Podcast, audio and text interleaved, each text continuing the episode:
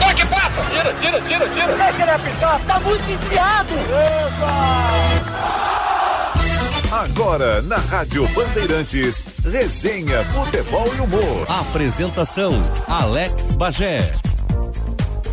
Muito bom dia, sejam todos bem-vindos a mais um Resenha Futebol e Humor aqui na Rádio Bandeirantes neste domingo 29 de setembro de 2019. Tem na produção Alex Torrealba, mesa de áudio do Mário Almeida, central técnica de Norival Santos.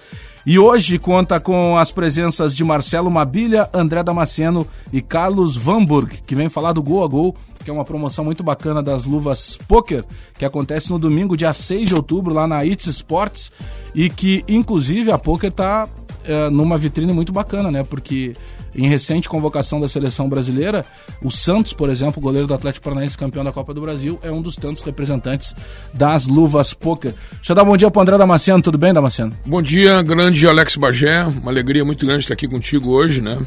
Falando com a resenha, esporte e humor. Tá com o pé quente, né? Porque Por quê? te chamaram lá no Juventude para dar uma palestra, ah, show. sim, é, é. E deu certo porque É, o Juventude certo, é. ganhou, É, goleou, ganhou, e garantiu acesso ganhou à Série B. E voltou para a Série B, né?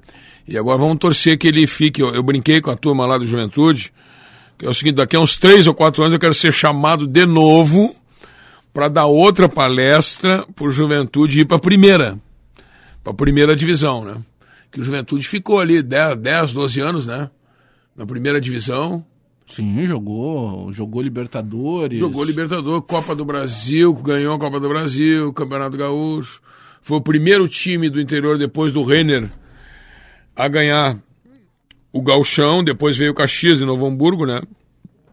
E sem dúvida nenhuma, né? A Juventude é, é, é a terceira força. Nossa, estadual já há anos, né? E rivalizava com o Caxias, agora tem a companhia do, do, do, dos competentes Chavantes Brasil de Pelotas, né? E como eu morei em Caxias de 80 e... 1968 a 74, faz tempo, né? O pai é, é, comandou lá o terceiro GECAM, automático antiaéreo de Caxias, e foi presidente do Conselho Deliberativo do, do Juventude. Na época do saudoso Vili Sanvito, que fez a, fez a reconstrução do Alfredo Jaconi. Mas na sequência a gente volta para essa história, porque um dos caras que apareceu e apareceu muito bem jogando com a 10, entre outras camisas lá do Juventude, está aqui com a gente, que é o Marcelo Mabilha. Tudo bem, Mabilha? Bom dia. Bom dia, muito obrigado pelo convite. Sou suspeito para falar do Juventude, porque participei de todo esse bom momento, 98 campeão gaúcho, 99 campeão na Copa do Brasil, fiz o primeiro gol do Juventude na, na Libertadores, competição que talvez seja muito difícil o Juventude voltar a disputar de novo, e muito feliz com, com o regresso do, do Juventude à Série B, entendendo que o Juventude é um clube talvez flutuante na A, e um clube de Série B, mas jamais um clube de Série C. Como acho também que o Caxias não é um clube de estar no segundo semestre sem futebol, é um clube também que tem condição de, de ascender e que o futebol gaúcho possa, possa crescer bastante nos próximos anos, principalmente no quesito de gestão, para que os nossos clubes possam chegar uh, nas competições nacionais, para que a gente possa ter o nosso mercado do futebol aqui sempre aquecido. É, esse é o momento que o futebol brasileiro tem que compreender de vez o que, que significa gestão, né? Porque passou aquela fase já que um presidente ganhava uma eleição e ele convidava uma determinada pessoa porque era amigo dele. Né, e dava lá um cargo de gerente de futebol, dava um cargo lá de vice-presidente de finanças, dava cargos importantes para um clube de futebol. As estruturas de Caxias Juventude são fantásticas, né, tem clube eh, que disputa divisões maiores que não tem as estruturas, mas por vezes o que está faltando de repente para o futebol brasileiro de maneira geral é levar mais a sério a gestão, né? A maneira que, que, que se trabalha com eh, questão de categoria de base, uh, uh, o controle até das contratações que em determinado momento algumas direções fazem, né, em excesso de jogadores que daqui a pouco não deram certo em lugar nenhum e parece que tem uma mágica, né, não deu certo em lugar nenhum, mas aqui ele vai dar certo. É. Eu, vejo é muita, muito- uma eu vejo muita né, ineficiência dentro dos clubes, né? Quando se fala em questão de questão financeira, principalmente, porque é muito difícil fazer futebol no interior com pouco recurso. Claro. E às vezes tu vê ah, pouca eficiência no gasto desse dinheiro. A gente sabe que hoje em dia está mais do que ah, na nossa frente, agora ainda mais com a conquista do Atlético Paranaense diante do Inter, que camisa, que história, que tradição, não é mais suficiente para se fazer um bom futebol. Né? Que nós temos clubes tradicionais que desapareceram nos últimos anos, né? e outros clubes surgindo porque realmente são clubes enxutos, que entendem o futebol como um grande negócio. Eu, nessa nova função agora de intermediário de atleta, eu estou profissionalizando todas as áreas da minha empresa, seja no jurídico, seja na assessoria de imprensa, seja na, nas redes sociais, e eu acho que não tem como um clube hoje em dia, né, do tamanho que são os clubes no Brasil, que representa o futebol como negócio no Brasil, os clubes não serem administrados profissionalmente em determinados cargos, terem uh, loteamentos políticos para que se ganhe a eleição e que, se, e, e, que, e que fiquem no poder. E a gente está vendo uma equipe hoje aí, novamente, que é o Cruzeiro, envolvido numa série de circunstâncias extra-campos que não tem nada a ver com futebol, mas que reflete diretamente, não, reflete diretamente dentro de campo. A gente tem falado nos debates que o Cruzeiro desse ano está sendo o Inter de 2016. Porque lembra que tinha, uma, tinha situações parecidas. Troca de técnico, agora o Rogério Senna ficou lá meia dúzia de jogos, igual na época se fez isso com o Falcão. Jogadores que falavam abertamente sobre problemas que não era o momento, é, questões extracampo, é, má administração, dúvidas sobre a administração de alguns dirigentes. Infelizmente, a gente está falando de duas marcas gigantes. Né? Carlos Vamburg, da Poker, tudo bem, Carlos? Bom dia. Tudo bem, bom dia aos ouvintes, bom dia, Bagé, André, Mabilha. Para nós é um prazer estar no programa e falando um pouco do, da nossa empresa, da marca Poker, principalmente do evento Gol a Gol que a gente vai fazer dia 6 aqui em Porto Alegre. Pois é, acontece na ITS Sports, né? Isso. No dia 6 de outubro, a partir das 9 da manhã. E o que chamou a atenção, e até por isso o convite, porque o termo, né, gol a gol, todo moleque que começa a jogar bola lá nas ruas, em qualquer lugar, ele sempre brincou em determinado momento no famoso gol a gol, né? Porque era uma maneira de jogar futebol, às vezes até com ó, só tem duas pessoas, dá para fazer um gol a gol. Isso, é que o futebol em si é um esporte um pouco difícil, né? Que precisa de mais de uma pessoa, mais de uma, mais de duas, né? Vai jogar futebol de salão precisa cinco jogadores, cinco atletas para ter um time, então o gol a gol tu precisa de duas pessoas ali. A gente estava conversando antes que fora do ar. Uh, quem não jogou um gol a gol, um três dentro, três fora, né, na, na sua infância, e claro que hoje em dia aí, as tecnologias e computadores e internet, tu vai perguntar para uma, um adolescente, dependendo da idade, nem sabe o que, que é. Mas a gente jogou e é pouco, a gente teve essa ideia aí de botar isso em prática novamente e foi um grande sucesso. A gente teve duas edições já, uma em Montenegro e uma em Itajaí, né? Uh, mês passado e mês retrasado e for, foi, foram um sucesso.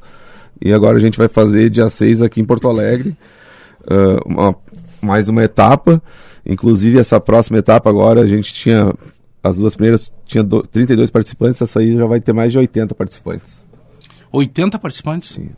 É, muito bacana. Quem são os goleiros hoje que, que é, que acabam utilizando aí as luvas poker. Eu acabei de citar o Santos, né? Campeão da Copa do Brasil, é, seleção brasileira. O Everton o também, Everton, seleção brasileira. Seleção brasileira. Também, goleiro já de bastante o... tempo, né?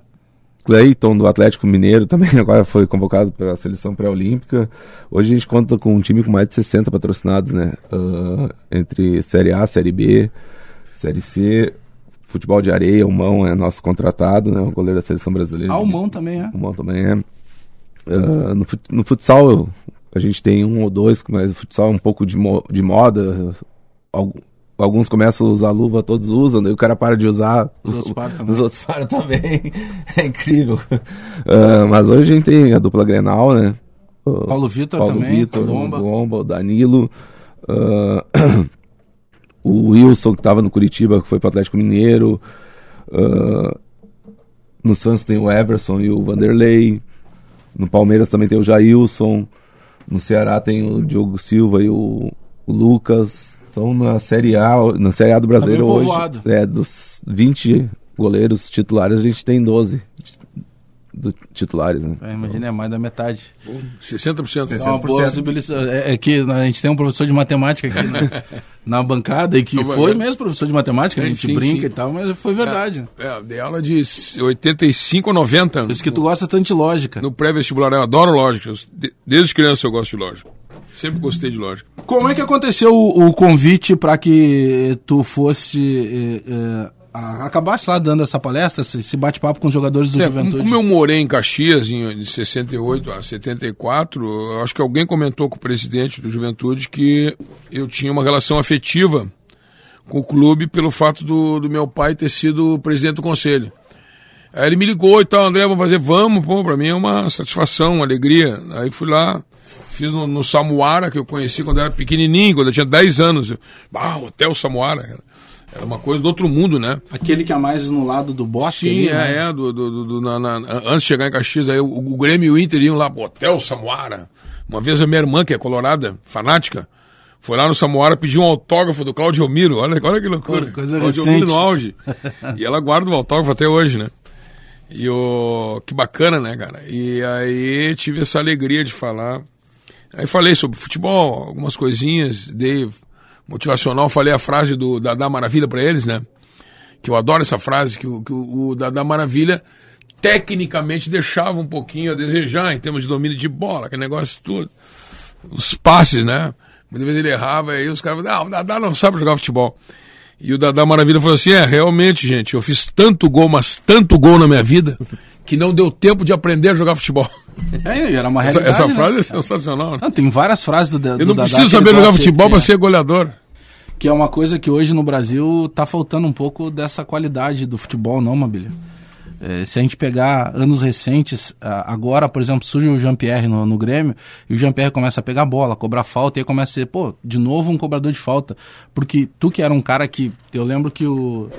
A gente conversando com os boleiros da tua época e todo mundo dizia, pô, o Mabili ia bater na bola, ele dava aquele chute elevador. Eu disse, que chute elevador? ah, não, que a bola subia e descia onde tinha que descer. Jornada nas Estrelas. Isso é treino, ah, cara, além de dom, né? Não adianta só o cara ir lá pegar e começar a treinar. Uma ter- vez, eu fui, uma vez eu fui bater uma falta Inter e Bahia, no Campeonato Brasileiro de 97. O Celso Rotti falou: Mabilha, entra tudo que é falta que tiver, tu bate em gol. Cara, eu fui dar o elevador e o elevador só subiu. Ah, o e elevador eu olhei pro. Celso Rotti, o, Rotti com aquela cara. Porque com patrocínio, elevadores sur. Eu acho que esse- essa, essa resposta é bem simples e vocês vão entender até pela forma que eu, vou- que eu vou passar. Eh, Eu, nos fins de semana, quando menino, eu jogava futebol das 8 da manhã às 8 da noite e ia embora para casa chorando porque minha mãe que estava tava escure- escurecendo.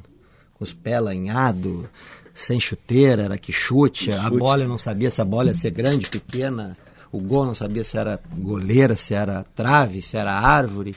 E já dormia com o uniforme para acordar domingo às 8 horas da manhã e jogar futebol até às 8 da noite eh, de domingo e também ia embora para casa chorando. Então aí são 24 horas jogando futebol direto num fim de semana. O meu filho, que eu tenho um filho de 18 anos, ele quer ser jogador de futebol desde os 10, 11, ele está no futebol de salão desde os 5. Mas ele joga uma hora na terça, uma hora na quinta. Ele fica 20 horas no videogame se deixar jogando futebol. Então eu acho que se não, se não houver, e o professor Vanderlei Luxemburgo fala muito bem sobre isso, se não houver né, um movimento nas escolas para que junto às aulas de educação física a gente comece a investir no esporte de maneira geral, não só no futebol, nós, nós estamos tendo uma geração de, de, de adolescentes, de esportistas com menos coordenação motora, com menos capacidade física. A própria- diretamente ligado à saúde. Isso reflete diretamente na matéria-prima, né, que é o jogador de futebol que hoje nós trabalhamos. Nós temos jogadores hoje que chegam no vestiário cinco minutos antes de começar o treino e estão no WhatsApp. Nós, na minha época, chegávamos uma hora antes para ficar jogando um futebol, para ficar brincando de bola. Coisa que vocês também faziam na adolescência, que era brincar com esporte, subir em árvore, correr. Então, o estímulo, hoje em dia, ele tem muito menor.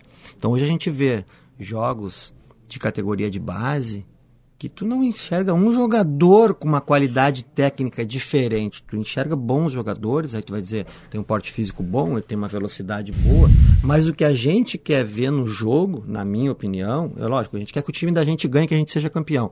Mas um bom espetáculo passa por jogadores diferentes na parte técnica. Vamos pegar o exemplo do jogo do Grêmio no meio da semana, da goleada do Grêmio. Nós temos gols ali de jogadas trabalhadas fantásticas. Então, assim, isso nós estamos perdendo.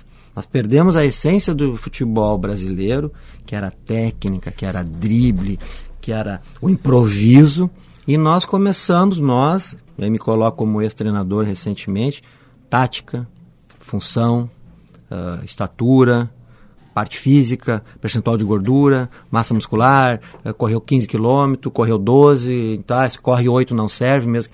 Nós, nós nos, nos, nos, nos espelhamos nos europeus e os europeus vieram aqui copiar aquilo que sempre foi o, a essência do futebol brasileiro, né? Jogador técnico, a bola. Quantas vezes vocês ouviram, ah, quer ser jogador de futebol, dorme com a bola. Hoje eles não estão dormindo com a bola, eles estão dormindo com o telefone. O próprio objetivo passou a ser diferente, né? Sem dúvida, sem dúvida. A matéria-prima que nós pegamos hoje para trabalhar é uma matéria-prima com muito menos condição técnica e tática e, e, principalmente improviso, essência, porque não brinca mais com a bola, não joga mais futebol. Quantas vezes a gente não tinha bola e jogava com uma laranja? Eu, eu, eu comia no bandejão do Grêmio, a sobremesa era uma laranja às vezes. A gente não comia aquela laranja. A gente ficava com aquela laranja até as três horas da tarde para poder ter uma bola para jogar, fazer ali na arquibancada do Grêmio, naqueles antigos bares. Então, não é o meu exemplo. Isso a gente conversa com, em tudo que é lugar. Existem estudos já, existem clubes no mundo hoje levando as crianças para jogar futebol na rua, para jogar futebol é, na areia. Mas, se imagina, uh, uh, outro dia a gente fazia esse debate no Toque de Bola justamente sobre uh, quais são os pontos que teriam que ser movimentados, mexidos, modificados para que a gente pudesse recuperar. Claro que não vai recuperar da noite para o dia, a gente vai ter que fazer um trabalho a longo prazo. Mas, por exemplo, pega um menino com 10 anos, pô, ele é uma criança, cara. E para algumas famílias ele já é atleta. Né? A gente tem casos aí de pais que. Tem um caso Não, recente do é, Malu. É, virou, virou um, Barcelona. Virou um comércio. Tem a proposta do Flamengo, é um que voltou para o Grêmio. Tá... Virou um comércio. E ele é uma criança, ele tem 10 anos. A gente não sabe se aos 14 ele vai continuar tendo aspiração para ser jogador de futebol. E aí, em determinado momento, vamos pegar a dupla Grenal, essa rivalidade monstra que existe, né? O técnico da base, ele tem que dar resultado. Porque se ele perder o Grenal, e principalmente se ele for goleado no Grenal, ele corre o risco de, de acabar demitido. E aí fica aquela pergunta assim: o que, é que vale mais? Ele ganhar o Grenal ou ele revelar um jogador que vá render frutos para a dupla, né? Porque o que rende dinheiro ainda é a base, né? São raros os exemplos de jogadores que a dupla Grenal comprou e que depois e conseguiu vendeu, né? revender. É. Ou, e que ganhou lucro. Ao caso do Bolanhos. O Grêmio pagou em torno de 5 milhões de dólares, o Bolanhos saiu por 3 milhões e meio porque não tinha mais o que fazer com ele. Então é muito difícil. Aí tu pega, por exemplo, o Everton vai render. O Arthur já rendeu. No caso do Inter, na época lá, o Alexandre Pato rendeu. O Luiz Adriano rendeu. Será que não, não tem algo dentro do, das instituições de se preocupar em formar o jogador? E, e, e, claro que o ideal é formar ganhando, mas às vezes ele não acontece. E essa pressão, pelo menos na minha visão, por vezes acaba robotizando alguns jogadores. Porque daí tu transforma um volante que ele tem até uma característica que ele possa jogar mais avançado, só que a cobrança vai ser o quê? Que ele tenha que cuidar muito mais da questão tática e às vezes não está na cabeça dele ainda para entender aquilo. É, eu, eu acho que essa resposta é muito complexa. Eu vou ficar um tempão falando sobre um monte de coisa. Mas, assim, uh, eu defendo os ex-jogadores nas categorias de base dos clubes. Não ex-jogadores somente como técnico, mas como formadores né, de um gesto técnico de um lateral, de saber o Santos faz isso, de saber de saber ter um bom cruzamento lateral direito, do centroavante saber cabecear uh, aquele que falava antigamente de, de queixo no peito. Então assim, esse esse gesto técnico, esse fundamento um grande batedor de falta. A gente não vê mais hoje um, um, cara fazer. Pô, eu joguei no Corinthians com, com, com, com o Neto, com o Marcelinho Carioca. Tu vê os caras treinar a cobrança de falta, então tu aprendia na essência. Bom, né? Tu aprendia o... na essência, tu entendeu, André? E, e, e, são batendo ali. Né? É, é, mas hoje tu enxerga nas categorias de base, nada contra, veja bem, muitos professores de educação física, os acadêmicos, os acadêmicos e pouca gente ligada à parte técnica que eu falei antes, a bola, a arte de bater de três dedos, de dar uma caneta, do improviso, né? Que é o que faz a diferença quando o jogo está equilibrado.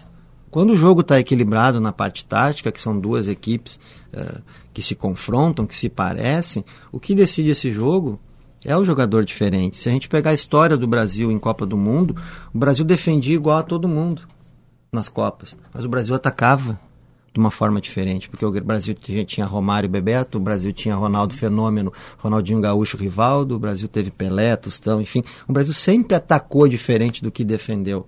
Então, assim, nas categorias de base do clube, se dá muita ênfase hoje na parte física, na parte tática. E a gente está perdendo a essência, como eu falei antes aqui, do futebol brasileiro, do improviso, né? do improviso, da parte técnica. Tu não quer. Quantos e quantos jogos a gente liga na TV na esperança de ver um grande jogo e a gente desliga Porque hoje a gente tem outras mídias para ficar pesquisando, brincando, porque o jogo em si não. Se tiver um jogador bom, um jogador bom na tua equipe, tu vai ver. Hoje tu olhar o Everton, a hora que o Everton do Grêmio pega a bola, você vai, sair alguma coisa Já diferente. a hora que o Arrascaeta, esse do Flamengo, pega na bola, tu vai sair alguma coisa diferente. Aí a gente vai para um jogo, a gente paga. Mas antigamente nós tínhamos três, quatro jogadores, mais na época de vocês, aqui da dupla Grenal, que tu, que tu, bah, esse cara vai fazer alguma coisa diferente. Hoje, talvez, cada equipe no Brasil tenha um. E se a gente pegar isso como um grande negócio, o futebol, ah, os clubes europeus estão comprando um jogador com 17 anos Sim. né? Mas a média era 25, foi baixando 23, 18, agora é 17. Será que daqui dois anos eles não estão vindo aqui comprar os jogadores de 15 anos? 15, 15, E aí nós, intermediários, no caso eu nessa nova função hoje, se eu for pegar um jogador de 15 anos daqui a dois anos, ele vai estar muito caro para eu gerir a carreira dele. Então eu tenho que pegar ele com quanto? Com 9, com 10. O que que eu, eu sou pai, eu tenho dois filhos, o que que eu vou falar para um menino de 9, 10 anos como empresário da carreira dele de atleta se ele não virou jogador ainda? Então tu tem que ter a expertise de achar o talento e muito que, que, acontece, Bagé, é que se acha que todo mundo é talento e não tem talento assim dando. Não. E todo mundo que mercado. chega. a- pô, eu que trabalho com jornalismo esportivo, mas como eu tenho irmão treinador, é, volta e meia alguém manda. Ah, ô Bagé, a hora que tu puder, dá uma olhada no fulaninho. Esse é que fenômeno. Tá jogando ali, ele Esse joga é ali no bairro tal de Canoas. Cara, é jogador pra Europa. E é sempre assim, né? Porque se trata daqui a pouco o menino, como o futebol também, ele, ele envolve grandes cifras, só que é um percentual muito pequeno do cara que consegue ganhar 5%. 500 mil, andar no carrão, é, resolver a vida, né? A grande maioria, pô, tem cara jogando Campeonato Gaúcho aí por salário mínimo. E todo mundo vê também esse lado do ganhar o dinheiro, né? Mas até que o cara consiga ganhar o dinheiro, tem uma série de etapas que ele precisa cumprir. Né? Nós temos assim, um, o, ano tem 12 meses. Os campeonatos no Brasil, o estadual dura 4, as copinhas duram 4, duram 3.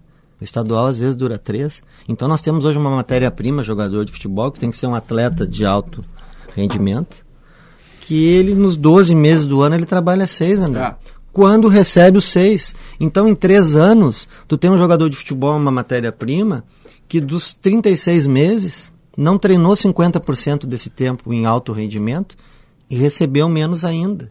E aí nós temos um problema cultural. Tu não vê um europeu, um jogador de primeiro mundo, cara, fazer gol e se emocionar e chorar.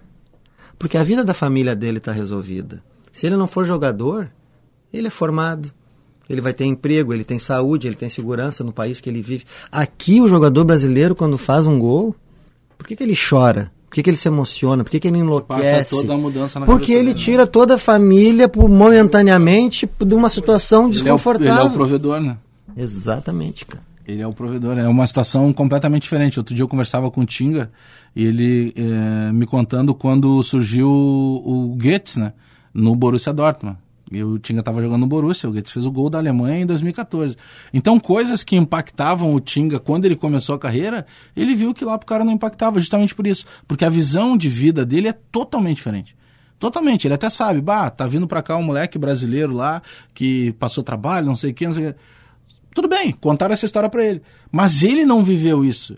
Então, coisa, o- e alguns treinadores brasileiros passaram por essa dificuldade, né? No momento de tentar impactar. Tem a famosa história do Luxemburgo que vai lá e num jogo importante pela Copa do Rei do, do Real Madrid, ele espalha fotos da família no, no- no- no vestiário.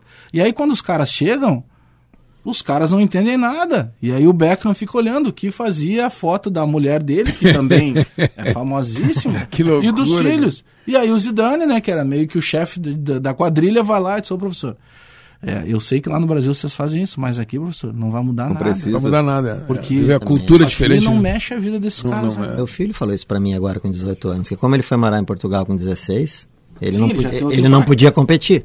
Porque a FIFA não permite que menor de idade, a não ser que os pais morem no país, que não era o nosso caso. E aí o Rafa me falou assim, ô pai, aqui os portugueses não querem ser jogador. Eles vão ali pro futebol, ali, treinam, são raríssimos do jeito que é aqui. Aqui tu passa hoje na escolinha do Grêmio, tu não consegue matricular um atleta. Então se cria uma perspectiva, uma expectativa na família que aquele jogador vai, aquele menino de 9 anos vai ser jogador, quando a gente sabe que as estatísticas elas são cruéis. De cada mil meninos que entram na base do Grêmio e do Inter, um chega no profissional. É, a peneira, o funil é, é muito estreito, né? Mas são, são tantas dessas situações que o tempo inteiro sendo debatidas vão fazer de alguma maneira que o impacto possa ali na frente tentar mudar, né? Porque vai ter que ser feita alguma coisa. É, o, nós tivemos, enquanto futebol brasileiro, uma porrada muito grande na Copa do Mundo de 14, né? Ah, o 7 a 1 Aí diz, ah, não somos mais o país do futebol. Mas talvez a gente não fosse o país do futebol já há muito Faz tempo. muito tempo, muito É. tempo. Não, não foi o que- 7 a 1 da Alemanha, né? Porque a gente perde para um time alemão que não tinha um superstar. Tinha vários jogadores muito qualificados e um conjunto muito bom. E ali deu aquele impacto assim, pô, mas que isso, nós não somos mais o, o país do futebol. Mas, mas eu acho assim, ah, se a gente dividir isso um pouquinho, nós somos o país dos jogadores de futebol, nós somos, nós somos o país dos torcedores que amam seus clubes, mas nós não somos o país dos clubes de futebol bem geridos. Porque invariavelmente todos os clubes, todos sem exceção, estão envolvidos com problemas de corrupção, de sacanagem. Pegar as dívidas dos clubes. Público. Mas nós somos ainda o país dos jogadores de futebol. O Brasil é o, é o país que mais exporta jogador quando começar a Champions. O maior número de Ainda é, né? estrangeiro, com certeza. A matéria-prima nossa ainda acaba É, sendo tem, boa. aquela, tem aquela história também do, do, do, do, do- Tu pega o Brasil, tá? Tem uh, 240 milhões a população. Então vamos, vamos, vamos, vamos chutar que tenha 60 milhões de crianças jogando, tá? Bom. Aí tu pega a Itália. A Itália tem 20, 25 milhões e tal. Então tem 5 milhões. Quer dizer, então chega a conclusão assim: o, o, o, país que tem mais jogador bom é a Itália, proporcionalmente. Na proporção, Já, sim. já, já é quatro vezes campeão do mundo. O- mas- e, o Inter tem seis vezes mais, sete vezes mais e é, e é só cinco. Mas se tu pegares, por exemplo, o Damasceno, isso que a Bíblia estava falando da, da situação do, de tratar o esporte como algo que vai te fazer um benefício para a saúde, que vai te fazer um benefício para tua rede de contatos, assim, para tua vida de maneira geral. Se a gente pegar o- os Estados Unidos, o, o norte-americano, ele é imbatível na questão do marketing esportivo e a maneira que ele trabalha tudo isso. Por quê? Porque ele leva, eh, ele consegue fazer um link do estudar e se preparar com a questão do atleta, né? Tem muitos jogadores do futebol americano, do, do rugby, do hockey, da, do faculdade. basquete, É. do próprio soccer, do nosso futebol, que os caras, eles... eh, Ou o cara era muito bom atleta, e aí, não, beleza, pra te jogar aqui tu tem que estudar. Ou o cara, ele, de qualquer maneira, ele não depende de uma saída, né? Ele se forma um cidadão, ele, ele forma, de maneira geral, algo a mais do que só o atleta, E né? tu acaba tendo na gestão dos clubes de primeiro mundo, e principalmente nos Estados Unidos, ex-atletas que participaram da vida competitiva Ah, com daquele certeza. esporte e se qualificaram nas mais diversas áreas, né? Gestão, marketing, enfim, tudo que envolve hoje um profissionalismo. Então, tu tem um profissional qualificado na questão da teoria e que viveu na prática aquilo ali é muito importante. O que, que nós temos hoje? Alguns ex-jogadores que, que receberam oportunidades importantes em clubes no Brasil, mas que não tinham se qualificado, porque hoje, depois de muito tempo, que nós temos hoje cursos importantes, André, que é o que a CBF está fazendo, que qualifica treinadores, gestores, intermediários, e esse intercâmbio que está tendo lá no Rio de Janeiro pode realmente, nos próximos anos, fazer uma diferença muito grande na gestão dos nossos clubes. Porque não tinha onde estudar futebol no Brasil. Ah, eu quero ser um gestor. Onde é que eu estudo? Eu sei, eu parei de jogar futebol e digo assim, vou fazer um curso para ser treinador. Eu fiz todos. E, com todo o respeito, era uma vergonha todos. Não sei se tu presenciou. Eu já É, tive eu fiz no Rio Grande do Sul, eu fiz em Santa Catarina, eu fiz no Paraná, eu fiz em São Paulo, eu fui no curso do Parreira. Ele, ele te dá um Nada- certificado. Nada mais importante do que aquilo que eu vivi como atleta. Uhum, Mas hoje em dia, os cursos da CBF, que estão qualificando os treinadores com licença Pro, licença A, licença B. né? Nesse momento está tendo um curso de licença B lá no Rio de Janeiro, com vários ex-jogadores. Assim, Isso vai falei- nos preparar para ocupar cargos ex-lateral- O importantes, ex-lateral Brida aqui. mas está qualificado. O Brida, que jogou pelo Glória, tá, tá fazendo também lá a licença B. Mas a, a importância também nesse processo todo, por exemplo, é, o Carlos, é, eu sempre leio o teu sobrenome errado, é Vanburg, né? Vanburg. O Carlos Vanburg, que trabalha lá com, com, com as luvas poker, ele tem um, um plano de estratégia de carreira. Ele sabe como ele vai atingir um determinado goleiro. Ele vai apostar em goleiros. E a gente conversava, eu lembro quando o Carlos falou do Jailson. Quem é o Jailson? E aí o Jailson virou titular do Palmeiras. Lembra que tinha aquela que ele, o Palmeiras com ele não perdia, não sei o que. Não sei o que. É, o André Damasceno, é, além de todo o histórico, pô, imagina o que, que é para um cara que trabalhou X anos com o Chico Anísio.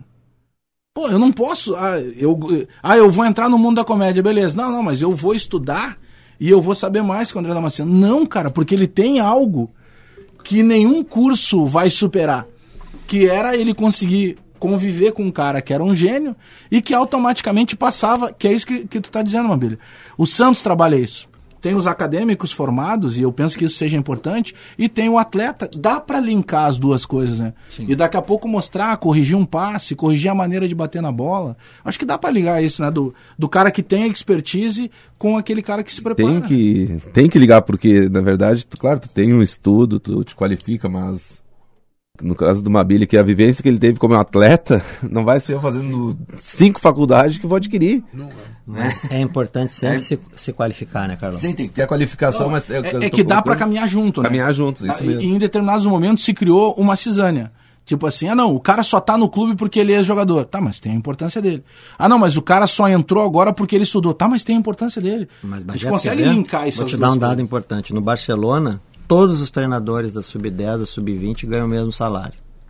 Só o treinador da Sub-23, da equipe B, no caso, que tem um salário mais elevado. Né? Aqui no Brasil, quanto mais para baixo, mais baixo o salário.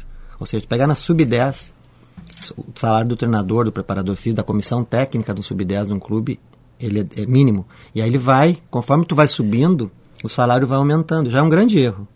Porque em todas as idades é importante a formação Na verdade- qualificada para aquele para aquela idade, para aquele momento da, da, da vida do menino. Então, assim, o que acontece dentro dos clubes? Eu, tô- eu entro na sub-10, mas eu tô louco para ir para sub-11. Eu tô louco para ir para sub-12. Eu tô, quero subir. O que que esse pessoal não, não entende? Que quanto mais perto do topo, também mais perto da rua.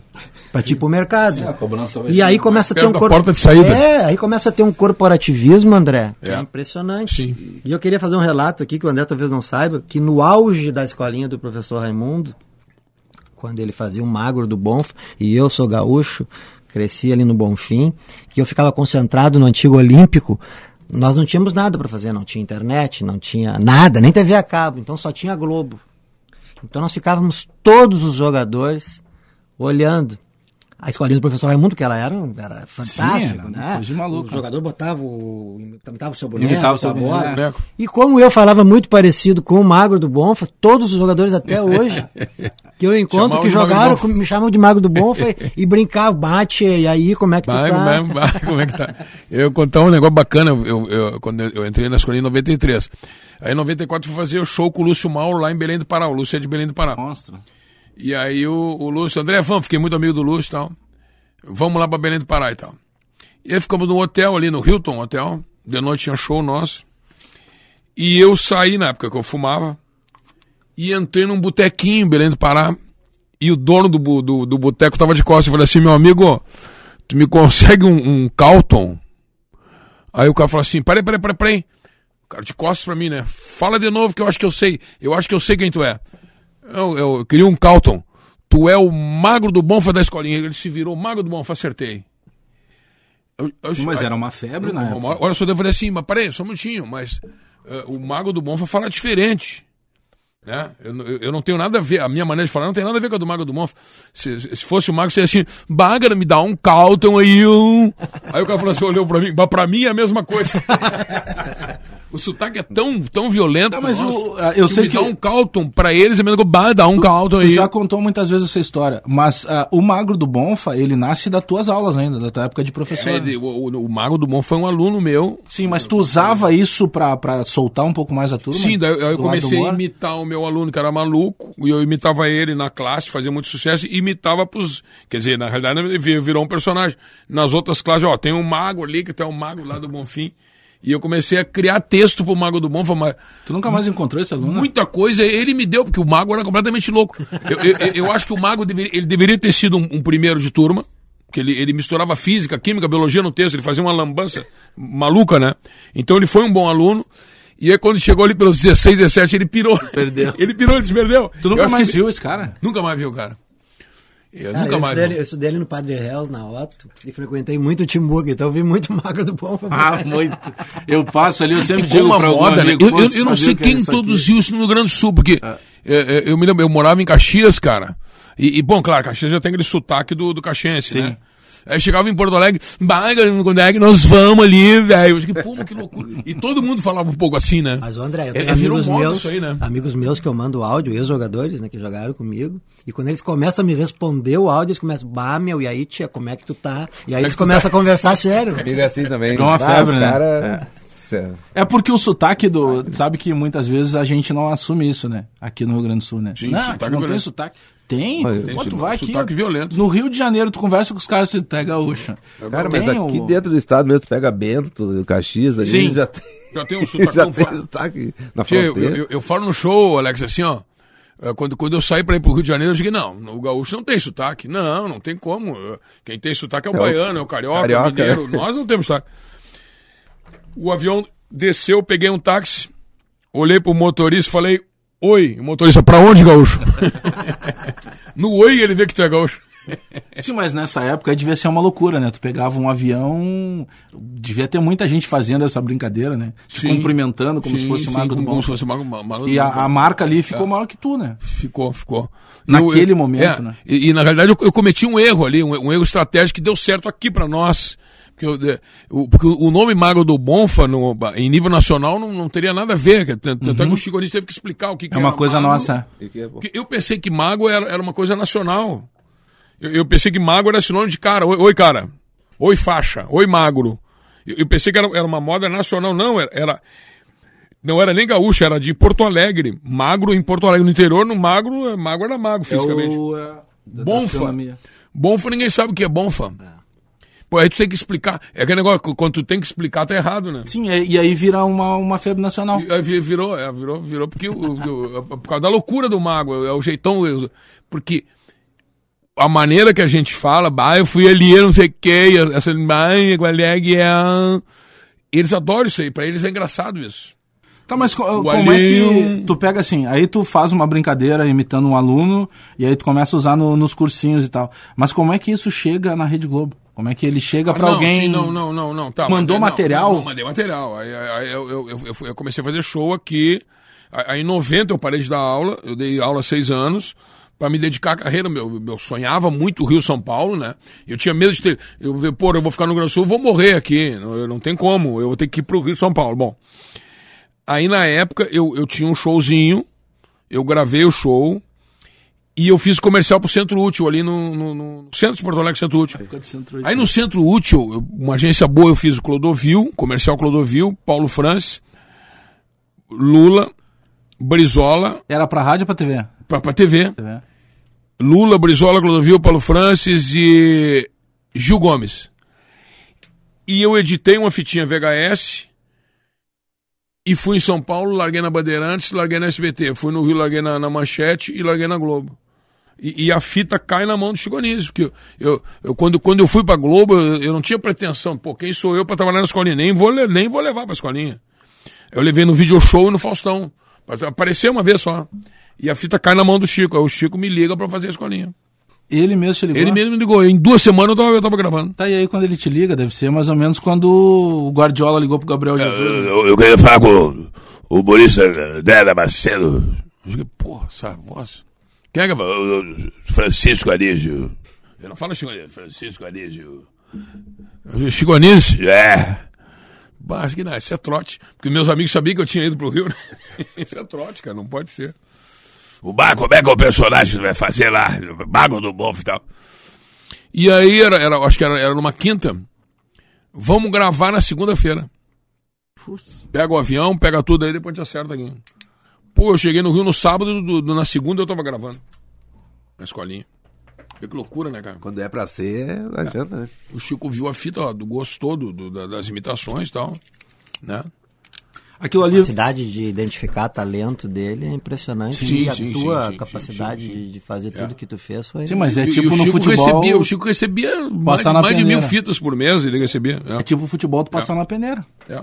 Né? O cara vai lá assim, "Ó, esse, esse cara aqui pode ser o meu, meu Eu, nome. eu tive sorte, porque, por exemplo, uma coisa é eu, eu, eu pegar, por exemplo, a câmera e, e imitar os personagens. Né? E, e- e outra coisa, pô, a agência era boa na época, não me lembro o nome da agência, filmou cinco comerciais maravilhosos, eu imitando os caras ali. Gil Gomes era E- muito e, bom. e- e a sacada, Ah, Gil Gomes. a sacada desse comercial foi o seguinte: tu te lembra do comercial das americanas?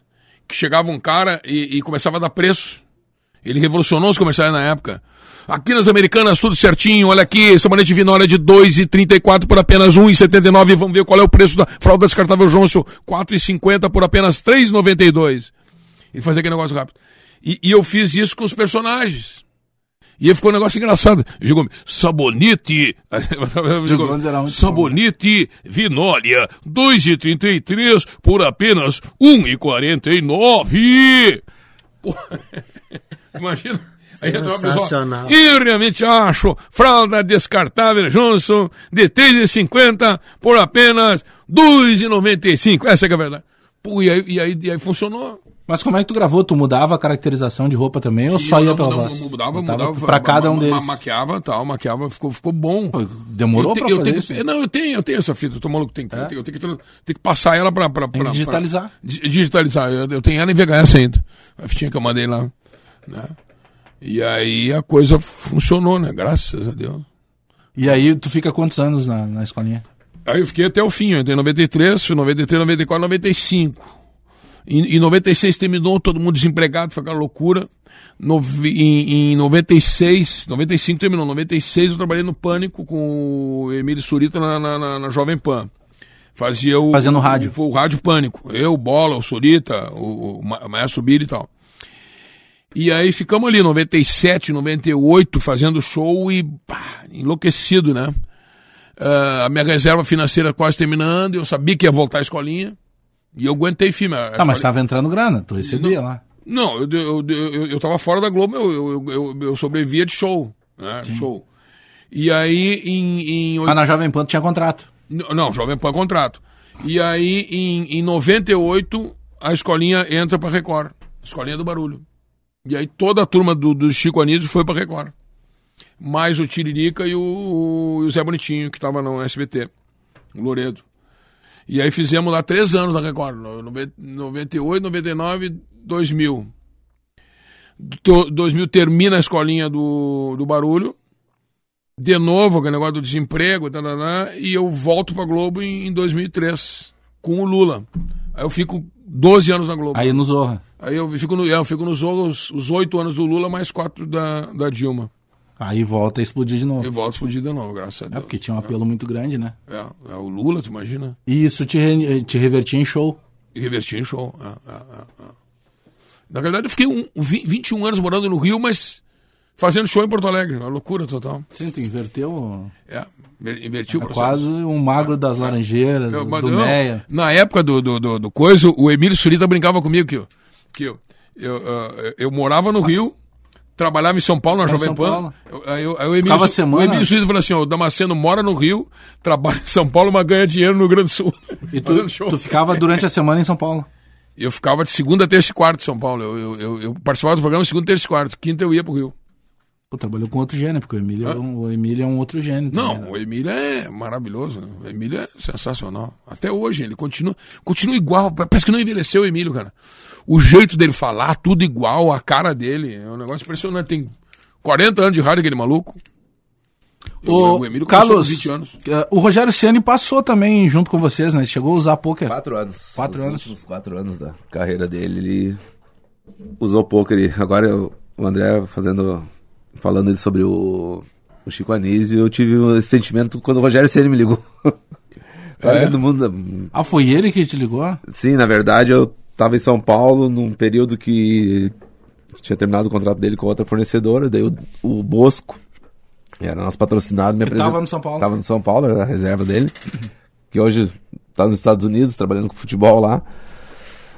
Me apresentou, daí eu fui no CT e disse, pá, Bosco, é só assim, assim, o CN, tem como falar com ele? Ele me apresentou o CN, entreguei o material pra ele, apresentei, falei um pouco da empresa, dei meu cartão, disse, não, vamos conversando. Daí na, na semana seguinte voltei pra Montenegro, tô na fábrica lá daqui um pouco, telefone, o Rogério Ceni disse, não, não pode ser, né, cara?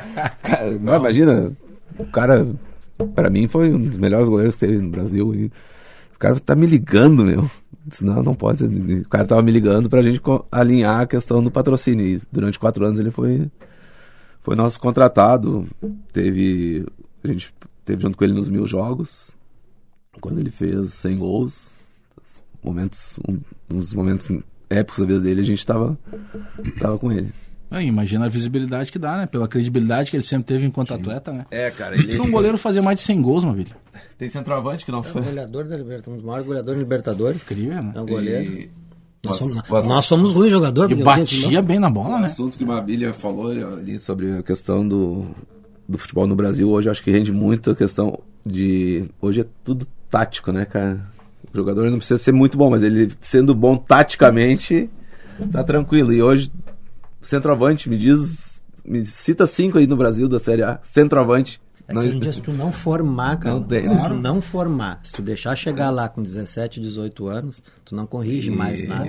Cara, eu É, sou. Lá, lá atrás sempre falava assim, ali no, no sub-20 tu tem que lapidar só. Hoje em dia já não dá mais para lapidar. O guri no sub-20 já tem uma vida financeira, visibilidade de profissional. É, tu- Não, quer, não quer mais te ouvir para corrigir alguma coisa, para melhorar. Né? Então, Oi. assim, essa, essa questão do treinamento hoje em dia, a repetição hoje em dia, ela se aproximou muito da lesão. Então, ninguém mais quer repetir o movimento. Então, bater falta depois de um treino, como a gente fazia... não existe mais. Não existe, Não mais, existe mais. Porque nós corríamos 4 km em velocidade baixíssima. Hoje em dia acabou um jogo, na Copa do Mundo a média é, é 13, 14 quilômetros. Eu tive jogador no Sub-20 do Grêmio que correu 15 quilômetros em velocidades de estímulos altíssimo, mudança de direção. Então esse desgaste físico né, com que tu não consiga, eh, durante a semana, fazer algumas coisas de repetição que são importantes. Então, pô, hoje tu não vê mais cara bater bem na bola de falta. Tu não vê mais gol de falta. Agora, Tu falou um negócio que eu nunca tinha pensado, por exemplo, se, se, se tu treinar a falta, batendo, batendo, batendo, quer dizer, tu, tu, tu pode sofrer uma lesão pelo fato de estar usando o mesmo músculo na mesma situação. É, o princípio do, tre- o isso, gente. princípio do, o princípio do treinamento, ele é a repetição, né? Quanto mais nós Quanto mais tu repetir, é, o- é o- é o Oscar né, com, a, com a bola, né? exatamente, O Oscar né? com a bola de, de, de, vôlei, de basquete. Vamos Acontece que polemizar. no futebol, aqui no futebol, a parte física foi o que mais evoluiu nos últimos anos. Então na Copa do Mundo de 70, tu vê o Gerson matar no peito a bola, fuma um cigarro, olha pra cima, olha ninguém pro lado e tal, e ninguém Manda chega. três WhatsApp. É. Hoje em dia, tu não tem mais, né? Hoje tá em Mas dia, o- olha, olha só, aqui, E aí no treinamento durante a semana, nós somos os culpados, treinadores. Eu me colocando como ex-treinador. Por quê? Porque a gente dá muita ênfase para intensidade para o teu Um atleta menor. é, futebol de salão. Os mini-jogos. Hoje, quantos jogadores de futebol de salão estão chegando no sub-20 dos clubes grandes e virando jogador? E quantos jogadores que tu tá ali desde o sub-10 e não vira nada?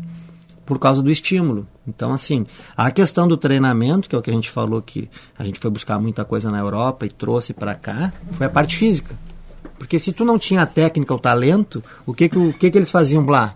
Parte tática jogador alto, né? Sistema, comportamento, as linhas próximas e tal. E a gente começou a trazer isso para cá e a gente perdeu a nossa essência. Eu ficava quando na categoria de base do Grêmio, que chovia, que não tinha onde treinar, André, ali no Olímpico, a gente ia para dentro daqueles bar que tinha lá na arquibancada, fechava, virava uma gaiola, nós ficávamos em dois ali, chutando a bola na parede do jeito que vinha a tarde inteira, direita, esquerda. Podia fazer isso, porque no jogo se corria muito menos. Hoje tu pegar o Everton, quanto que o Everton correu ontem?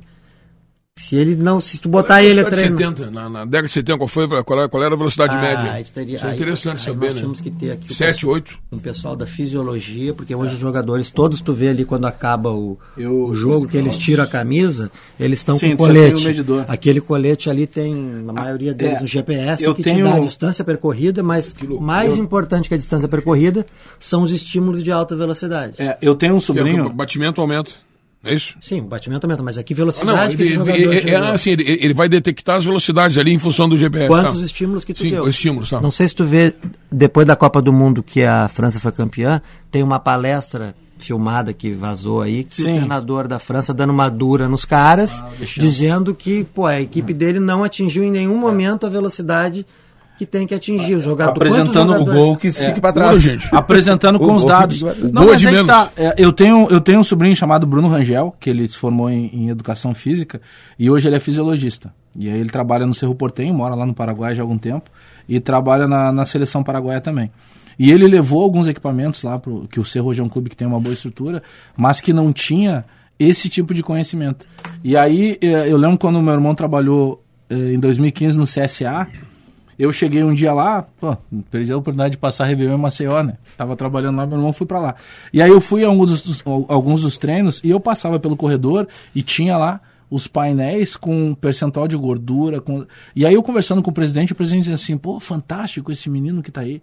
Porque aqui a gente não tinha noção disso, porque o outro profissional, ele fazia, ele pegava o grupo e ele fazia uma média. E aí o que, que o Bruno fez lá? Com esses medidores individuais, pô, tu consegue medir até o suor do cara. Então, automaticamente, se eu e o Mabilha vamos, eh, somos submetidos a uma determinada carga, o meu organismo vai, vai responder diferente do dele. Então eu não posso ter o mesmo remédio, claro, digamos, para os dois. É uma dosagem diferente orgânica. seleção, Então isso mudou muito. o, inclusive o fisiologista da seleção brasileira é o Crescente aqui do Inter. Sim, sim. né? Eles, eles, eles acabam o treino, tem o algodão, o algodão coleta aquele suor, aquele suor ele é examinado para depois do treino cada atleta ter o seu suplemento alimentar. De acordo com o que tu Porque perdeu. tem uns que reposição. de sais minerais diferentes do outro, né? Então assim, essa questão que evoluiu muito, parte física, controle de treino, controle de jogo, né? Então tu sabe hoje em dia, e às vezes as pessoas não entendem, ah, por que poupar jogador? Ah, poupar jogador tá porque limite. poupar jogador porque se ele machucar ele vai ficar um mês sem jogar. Então o que que tu prefere? Né? O- Jeromel fora de uma partida, uma ou, partida ou de ou duas, oito. né? Né? Porque assim, a partir do momento que ele deixa de treinar, ele entra num descondicionamento físico muito grande. E os outros continuam treinando. Então, assim, é importante. O Grêmio, o Grêmio poupou no meio da semana o Alisson.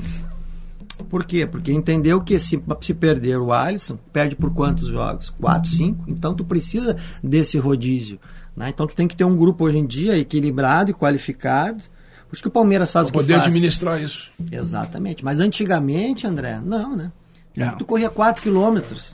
Os caras falam até hoje Só isso. aproxima mais aí o, o Mabilha. Mas até isso que tu tá falando, a gente conversa o tempo inteiro com o Cláudio Duarte, né? Que, pô, foi um excepcional atleta e tal. E a gente conversa com ele, ele dizendo o- como é que era a preparação física da época dele.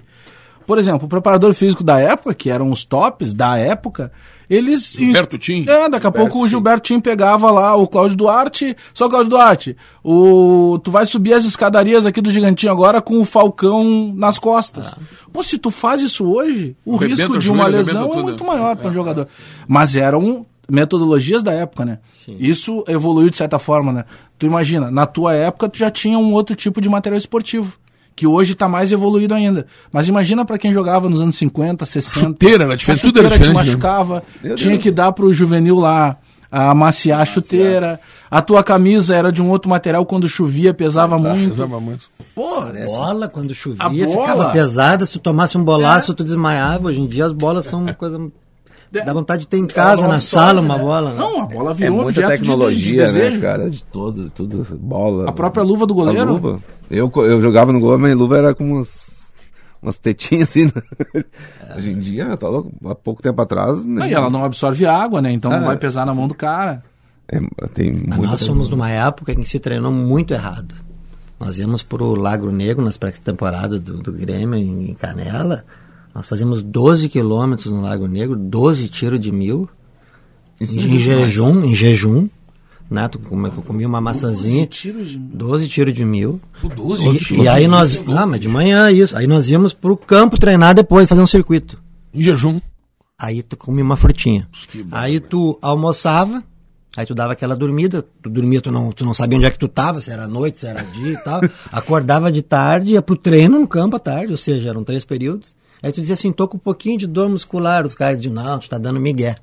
Então se treinou muito errado antigamente, né? Então assim, ó, a- a- a gente tem alguns atletas que lá, lá atrás tiveram muito sucesso também por ter uma fisiologia avantajada na parte muscular, porque aqueles que não tinham, né, sofreram um pouquinho mais. Era muito mais a questão natural do cara. Ali atrás do Olímpico, nós tínhamos a lomba do Baidé que nós fazíamos isso, né? Nós corríamos com. Nós subíamos a lomba de costa, nós subíamos a lomba com o cara nas costas. É uma lomba. Na né? época, na época que o Grêmio não tinha, não tinha ah, ônibus do jeito que tem hoje, a estrutura, nós saímos correndo do Olímpico até o, até o hoje o Barra Shopping, que é aqueles campos do Grêmio tem ali na frente de treinar. Nós saímos da- do Olímpico correndo para ir lá treinar, fazia o treino lá e voltava correndo pro Olímpico. Naquela época não tinha ônibus do jeito que tem a estrutura, o investimento. Às vezes parava ali naquela lomba do Beira Rio ali, para dar pique. Isso com tênis. Não eram os tênis que são Não hoje. ganhava da patrocinadora, tinha Imagina. comprar. Não, nunca ganhei uma chuteira, Carlão. A minha geração nunca ganhou uma chuteira de empresário. Hoje em dia um guri de 11 Pô, anos. eu ia dizer, tu que tá iniciando, hoje em dia o guri tem 10, 11 anos, já quer iPhone 11, já quer a, Tá. a chuteira top, se não der fica de cara feia. Não, já assina com o patrocinador para material esportivo. É, lá tem um moleque lá de Montenegro que tá no Grêmio que com 12, 12 estão com 13 anos assinou um contrato com a Nike, meu.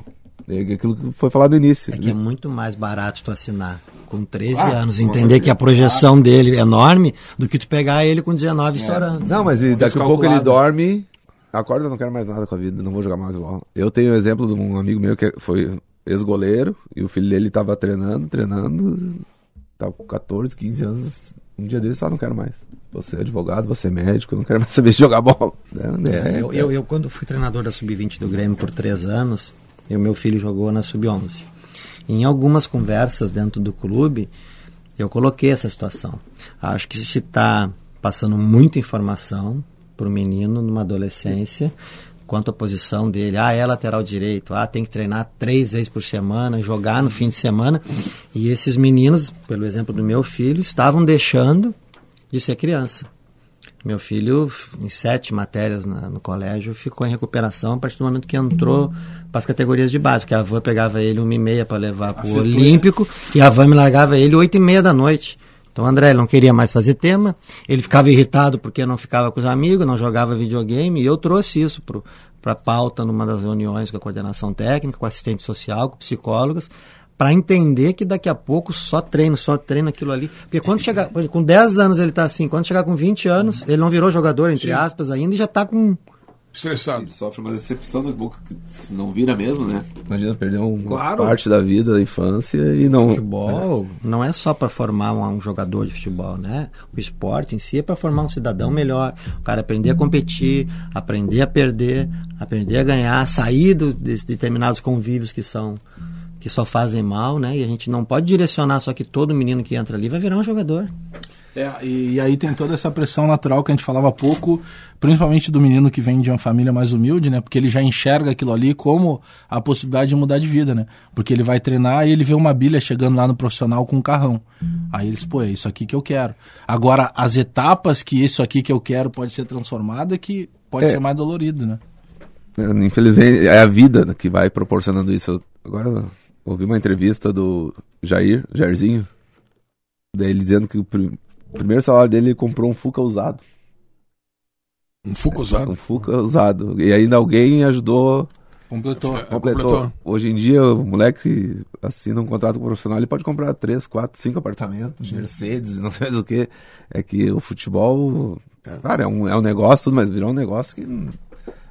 É um Não, tu- tu absurdo, imagina tu, né, tu- cara? Tu, tu ganhar muito dinheiro na tua adolescência, né? Na Adolescência, na, na, né?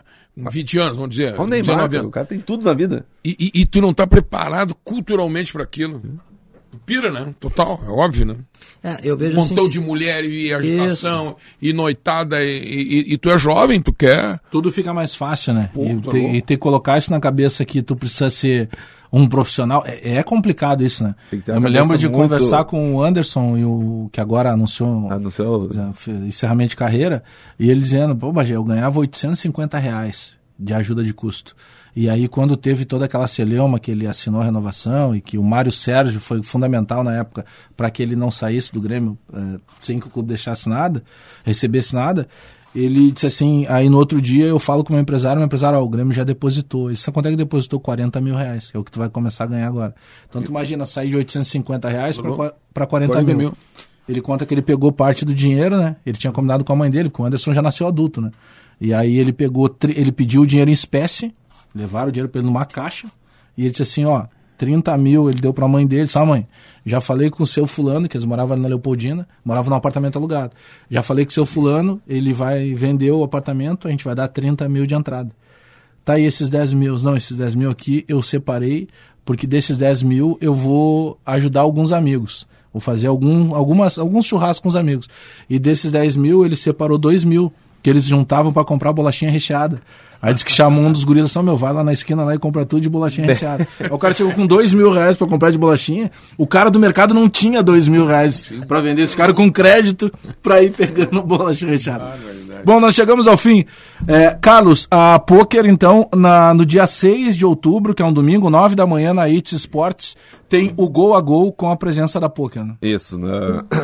Esse evento vai ser o segundo aqui no Rio Grande do Sul, né? Então, dia 6 de outubro, a partir das 9 da manhã.